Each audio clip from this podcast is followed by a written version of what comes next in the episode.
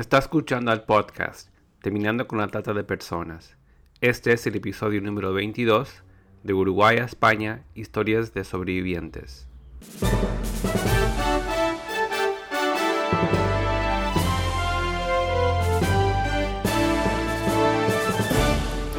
Bienvenido al podcast Terminando con la Trata de Personas. Mi nombre es Gilbert Contreras. Y mi nombre es Virginia Contreras.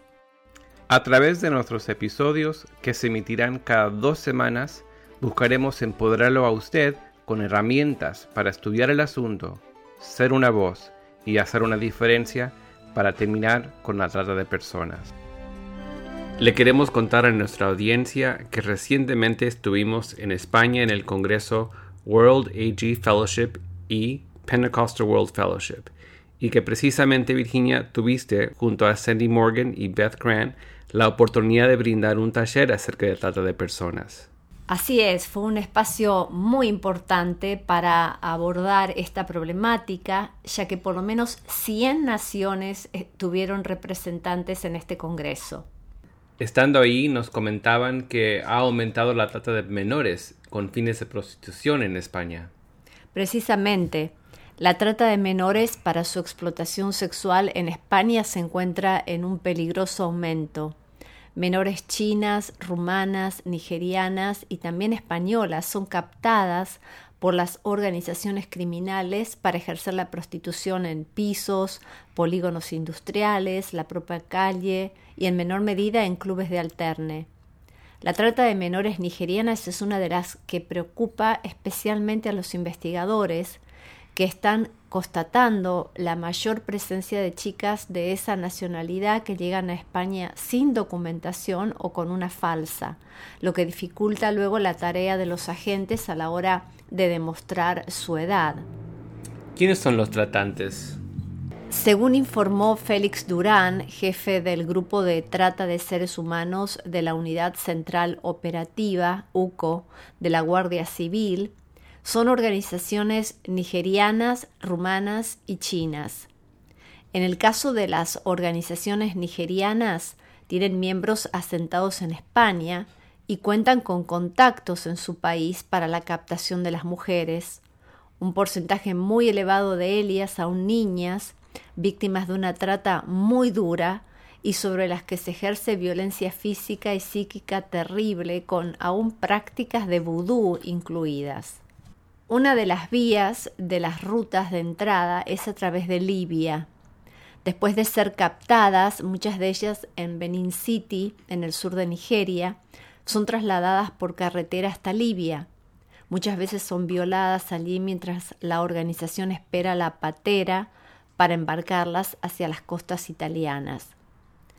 Para las redes se trata de una mercancía valiosa, por lo que las colocan en el centro de la patera, la zona más segura ante cualquier incidencia en el mar.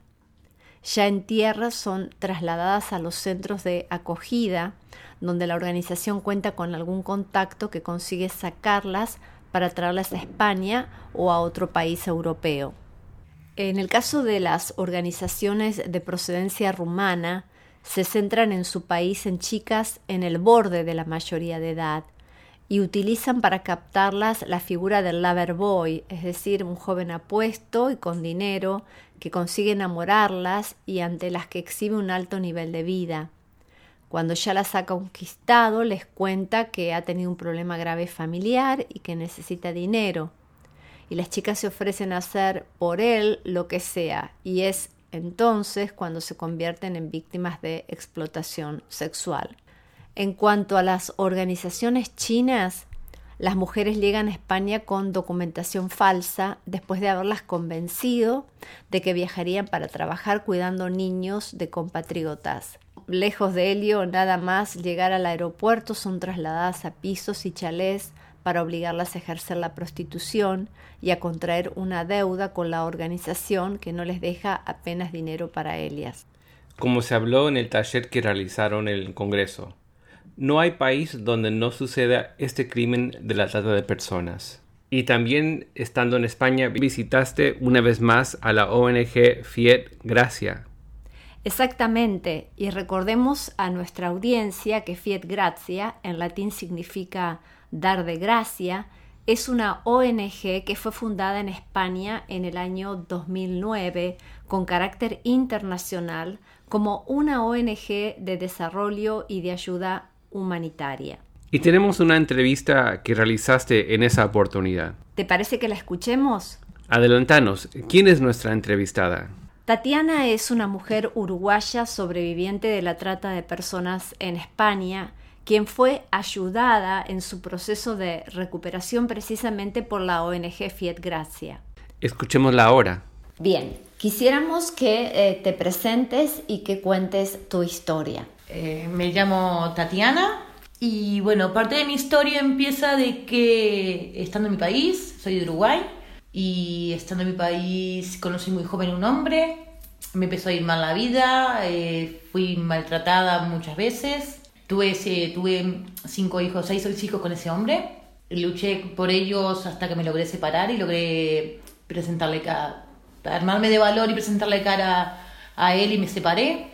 Cuando me separé me vi en una situación muy complicada, estaba sola con seis niños, era muy joven y a raíz de eso conocí a una persona que me prometió castillos y estrellas. Me prometió que me iba a traer a España, que iba, que iba a tener un trabajo, que iba a tener una vida, que iba a poder sacar a mis hijos de donde están.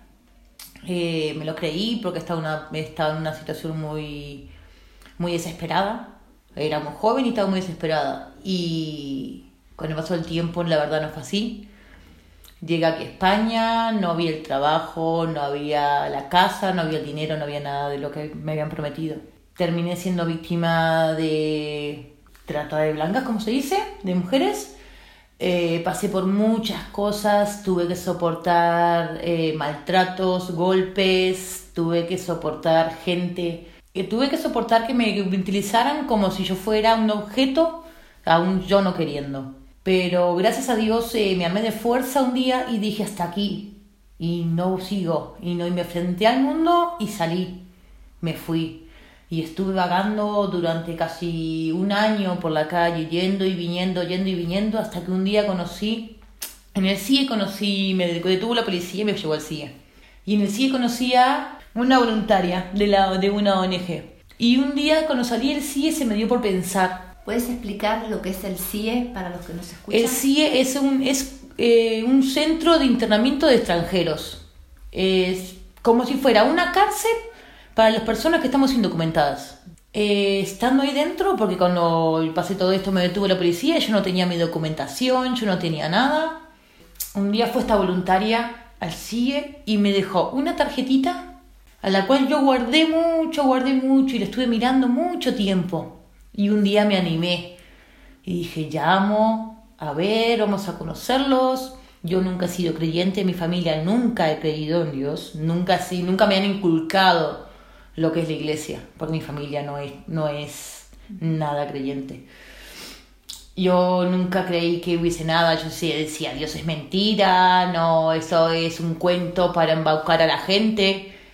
Y a través de, de, esta persona que conocí en el CIE me demostró de que sí es cierto, de que existe. Dios me llevó a, me dio esa fuerza a llamar a, a, esa, a ese número que tenía yo guardado. Algo, eh, algo en mí, él me dio algo para que yo dijera, ya es la hora, llama. Y llamé, desde el primer minuto me sentí acogida, estuve como que yo siempre estaba con un respaldo encima, siempre tenía una mano encima mío me ayudó a salir para adelante, me ayudó a superar mis problemas, a enfrentarme a mis males, siempre. Y yo sé, al día de hoy yo he aprendido de que aunque yo no creyera en Él, Él siempre estuvo conmigo. Dios siempre estuvo conmigo. Yo sé que Dios ha sido la clave para que yo saliera adelante de esto.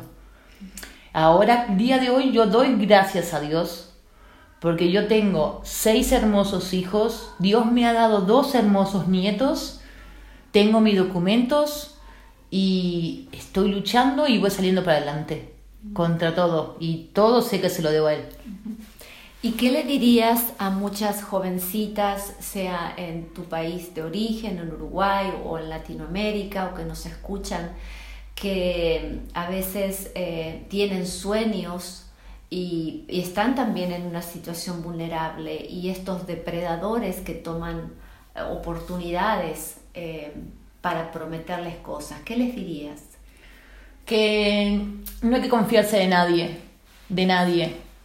Yo me confié, yo me sentía muy desesperada, confié en la gente y muchas veces la gente utiliza esa vulnerabilidad que tenemos en ese momento para aprovecharse de nosotros y hacernos daño porque no, no, no, nos van a dar nada, todo lo que prometen es todo mentira, todas las promesas son mentiras.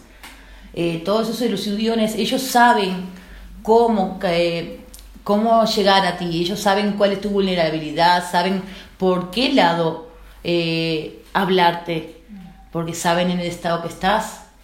Y, y no hay que confiarse, no hay que fiarse de nadie, de nadie. Tu sueño lo cumples tú, con tu esfuerzo, con tu sudor y con tu trabajo y con tu fe. Con fe se lleva a todos lados. O sea, mucha advertencia a estos falsos también eh, ofertas de trabajo. Sí, sí, muchísimos, muchísimos, porque eh, nosotros, por ejemplo, en mi caso, yo no había salido nunca de mi país, yo no tenía cultura de decir cómo es fuera, entonces es cuando más vulnerables estamos, porque nos prometen cosas que nosotros siempre hemos tenido como un sueño te voy a llevar a España, vas a tener un trabajo, vas a tener una casa, vas a poder darle comida a tus hijos, vas a poder vestirlos. Y es todo lo que yo quería. Pero después cuando llegas aquí no es la verdad. Bueno, muchas gracias Tatiana, toda una sobreviviente. Nada. Sé que tienes otro testimonio para compartirnos. Les voy a leer el relato de otra sobreviviente. El proxeneta y su esposa iban en los asientos de adelante. Sandra comía un sándwich en la parte de atrás. Un camión embistió al auto en el que viajaban y a otros nueve vehículos. El espectacular choque fue titular en la prensa italiana. Sandra sobrevivió, pero quedó por un tiempo en silla de ruedas. Aquel accidente del 2005 fue, paradójicamente, uno de los momentos más felices de su vida. La red de trata que la explotaba desde hacía 37 años la dejó tirada y libre en la calle. La máquina dejó de funcionar. La primera vez fue cuando tenía ocho años. Su madre la vendió a un vecino del Cerrito de la Victoria en Uruguay. A los 14 años conoció a un joven que le prometió que iba a sacarla de aquel infierno y la llevó a vivir a un hotel en Paso Molino. Este joven le contó luego que robaba y que con esa plata iban a comer. Pero al tercer día de su nueva vida, entre comillas, este compañero le manifestó que la policía lo buscaba y que ella debía salir a la calle. Ya lo hiciste más de una vez, esa fue la excusa que le dio. Si no, mato a tu viejo, esa fue la amenaza. Puede ser que muchos se pregunten cómo no escapó. Es difícil tener opción cuando la persona está en situación de vulnerabilidad, sufre maltrato y amenazas, explica Sandra. Por eso, a la hora del reclutamiento, que es el primer paso de toda red de trata, hay un juego de seducción y otro de fuerza. Sandra debía trabajar desde la mañana hasta la madrugada. Empezó parándose en Boulevard Artigas y Francisco Gallinal. Todo el dinero iba para el joven, quien repartía lo recaudado con la madre de Elia. Luego, Elia atendió, entre comillas, en whiskerías de la aduana, en Argentina y el interior, hasta que la llevaron a Paysandú para sacar un pasaporte falso. Fue así que le ofrecieron para ir a España. Las promesas fueron seis meses de trabajo y después la libertad, dice Sandra. Pero aquello fue el infierno, o al menos la puerta de entrada. El caso de Sandra es uno más de los testimonios de uruguayas que fueron reclutadas y llevadas a Europa en la década de 1990. Hemos hablado en otros episodios de los factores que pueden empujar a las personas, es decir, volverlas vulnerables en una situación de trata. En el caso de Sandra vemos no solo el abuso sexual en la infancia, sino aún la explotación sexual por parte de la madre. Y en el caso de Tatiana vemos un ambiente de violencia de género y doméstico. Podemos tal vez detenernos aquí y recordar algunos de estos factores, especialmente los factores de riesgo individuales, que son, como hemos mencionado, el abuso sexual, niños y jóvenes en situación de calle, personas con trastornos de salud mental, personas con trauma no tratado, etc. Todos estos son factores de riesgo individual que pueden empujar a una persona a una situación de vulnerabilidad para la trata de personas. ¿Cuáles son algunos factores de riesgo ambientales? Bueno, el crecer o estar en un ambiente de abuso de sustancias, de drogas, un ambiente de pobreza, también estar en un ambiente de cercanía a pasos de fronteras entre países, etc.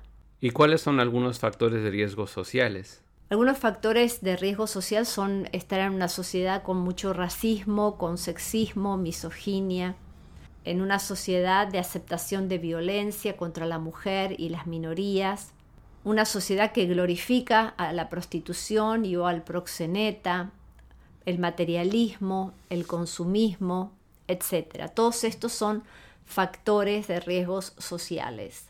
Volviendo a los dos testimonios de sobrevivientes, vemos la figura del lover boy o el Romeo, el príncipe salvador que aparece para ofrecerles una salida en todas las áreas. Y también vemos que la trata y la prostitución son dos fenómenos fuertemente interrelacionados, siendo la prostitución el objetivo principal de la trata de mujeres. Es decir, la trata es una vía para reclutar mujeres para la explotación en la prostitución, generando ganancias significativas para las redes. ¿Podrías comentarnos cuál es la situación de Uruguay respecto a este crimen de explotación de seres humanos? A Uruguay se lo ha calificado con el nivel 2 respecto a la trata de personas, al igual que los países de Ruanda y Etiopía, según el informe anual sobre trata de personas elaborado por el gobierno de los Estados Unidos. Según este informe, Uruguay es considerado un país de origen, tránsito y destino para hombres, mujeres y menores sometidos al trabajo forzado y a la trata con fines de explotación sexual. Las mujeres y niñas uruguayas y en menor grado los adultos transgénero y los varones jóvenes son sometidos a la trata con fines de explotación sexual dentro del país. Las mujeres y personas LGBTI uruguayas son obligadas a ejercer la prostitución en España, Italia, Argentina y Brasil. Mujeres de la República Dominicana y en menor medida mujeres de otros países sudamericanos son sometidas a la trata con fines de explotación sexual en Uruguay. También trabajadores extranjeros, especialmente provenientes de Bolivia, Paraguay, Brasil, República Dominicana y Argentina, son sometidos al trabajo forzado en la construcción, el servicio doméstico, servicios de limpieza, cuidado de personas mayores, tiendas mayoristas, industrias textiles, agricultura, pesca y procesamiento de madera. Funcionarios uruguayos han identificado como posibles víctimas de la trata de personas con fines de explotación sexual o laboral a ciudadanos de otros países, por ejemplo China y la República Dominicana, que están en tránsito en Uruguay de camino a otros destinos, en particular Argentina. ¿Tiene una ley contra la trata de personas el país de Uruguay? Bueno, durante los años 2016-2017 se estuvo discutiendo en el Poder Legislativo uruguayo un proyecto de ley. Este proyecto luego ya contaba con media sanción del Senado y en el mes de julio del 2018 fue aprobado por el Parlamento, por lo que pasó al Poder Ejecutivo para su promulgación. ¿Cuál es el número al que pueden llamar frente a una sospecha de trata de personas en Uruguay? El número es 0800 7272. ¿Nos podrías repetirlo? 0800 7272. ¿Qué se está haciendo a nivel fuerzas de seguridad? En el 2017, el jefe de policía de Montevideo, el señor Mario Lallera, informó a la Comisión de Hacienda del Senado que están trabajando en la profesionalización de la policía por medio de cursos sobre trata de personas y sobre explotación sexual comercial de niños, niñas y adolescentes. Agregó también que se están creando brigadas de policía especializada en trata tráfico y explotación de personas en cada una de las jefaturas. Virginia, este episodio ha sido muy interesante, donde hemos hablado de la ruta de las víctimas de Uruguay a España. Vemos cómo este crimen no solo se da internamente en los países, sino que cruza fronteras. Hemos visto también cómo las redes criminales trabajan como equipo y qué importante entonces recordar la importancia del trabajo colaborativo y que nadie puede hacerlo todo, pero todos podemos hacer algo para terminar con la trata de personas. Sí, nadie puede hacerlo todo, pero todos podemos hacer algo para terminar con la trata de personas. Y educarnos y educar a otros es el primer paso en la prevención. Por eso nuestro lema es estudiar el asunto para ser una voz y así hacer la diferencia en nuestras comunidades. Queremos también recordar a nuestra audiencia que pueden encontrar recursos sobre este episodio y otros visitando nuestra página www.terminandoconlatrata.org. Repito, www.terminandoconlatrata.org.